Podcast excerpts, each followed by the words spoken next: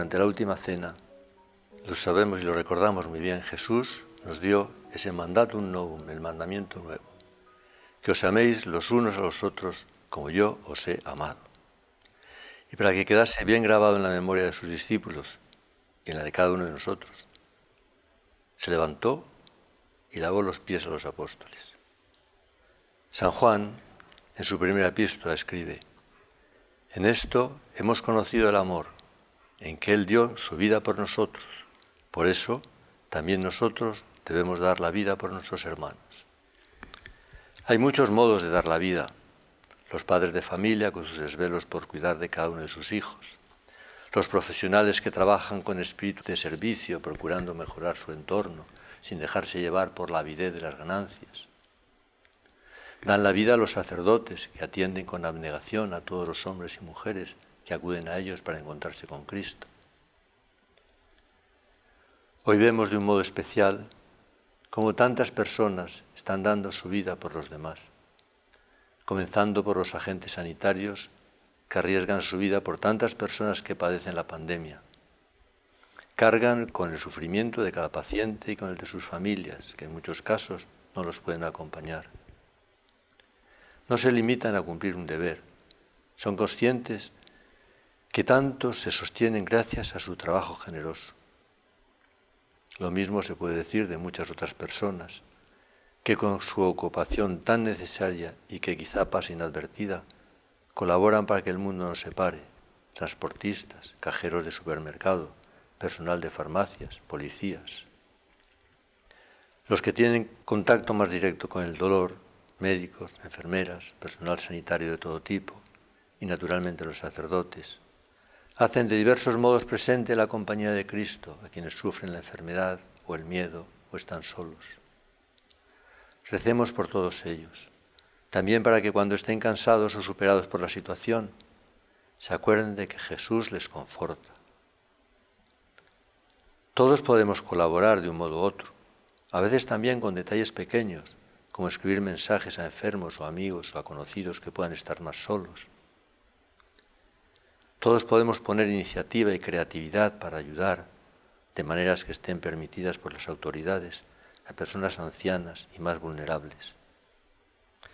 Pero el mandamiento nuevo del Señor lo vivimos en nuestro hogar cada día, en muchos pequeños actos de amor que dan paz y alegría a nuestras familias y a las personas que nos rodean. San José María, Conocemos todos muy bien este texto. Nos da ese consejo. Más que en dar, la caridad está en comprender. Otras maneras de hacer vivo y hacer vida nuestra ese mandamiento de Cristo son el perdón, la disculpa, el interés sincero por los demás, los detalles de servicio en la vida cotidiana, la paciencia en la familia, que ahora para muchos significa vivir con serenidad el confinamiento en la casa. Hoy resulta muy patente que el trabajo es ante todo un servicio y que la caridad puede darle su sentido más pleno. Una sociedad se mantiene en pie si hay quien pone sus talentos, su esfuerzo, su labor para el beneficio de los demás, aunque exija sacrificio.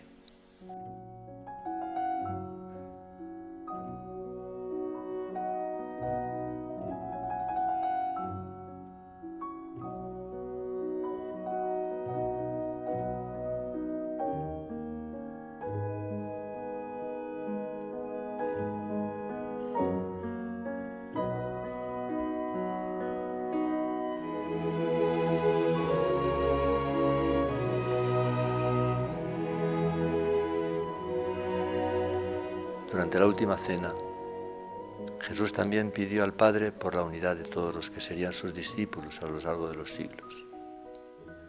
Que todos sean uno, como tú, Padre, en mí y yo en ti.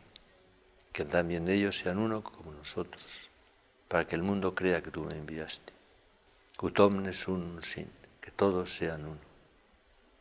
No se trata solo de la unidad de una organización humanamente bien estructurada, sino de la unidad que da el amor con mayúscula, como tu Padre en mí y yo en ti. En este sentido, los primeros cristianos son un clarísimo ejemplo. Así se relata en los Hechos de los Apóstoles. La multitud de los creyentes tenía un solo corazón y una sola alma. Por ser consecuencia del amor, la unidad que nos pide Jesús no es uniformidad, sino comunión. Se trata de unidad en la diversidad, manifestada en la alegría de convivir con las diferencias, aprender a enriquecernos con los demás, fomentar a nuestro alrededor un ambiente de afecto, sin poner condiciones, queriendo a los demás como son. Jesús señaló que esta unidad es condición de fecundidad en la transmisión del Evangelio, en el apostolado. Ut omnes sin para que el mundo crea. Una unidad que no constituye un grupo cerrado, sino que nos abre a ofrecer nuestra amistad a todas las personas en esta magnífica misión evangelizadora. La vocación del cristiano, plenamente vivida, acercará a Jesús a nuestros amigos, a nuestros colegas, se encuentra ya cerca del Señor o no lo estén todavía. Como tú, Padre, estás en mí y yo en ti. Que el Señor nos conceda el don de la unidad y nos ayude a hacerlo vida en obras de servicio de unos por otros.